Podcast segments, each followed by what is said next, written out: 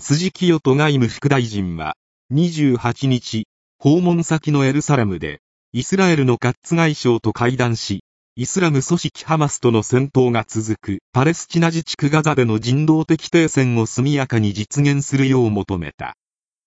Japan on Wednesday urged Israel to swiftly agree a humanitarian ceasefire in the Palestinian territory of the Gaza Strip, the foreign ministry said.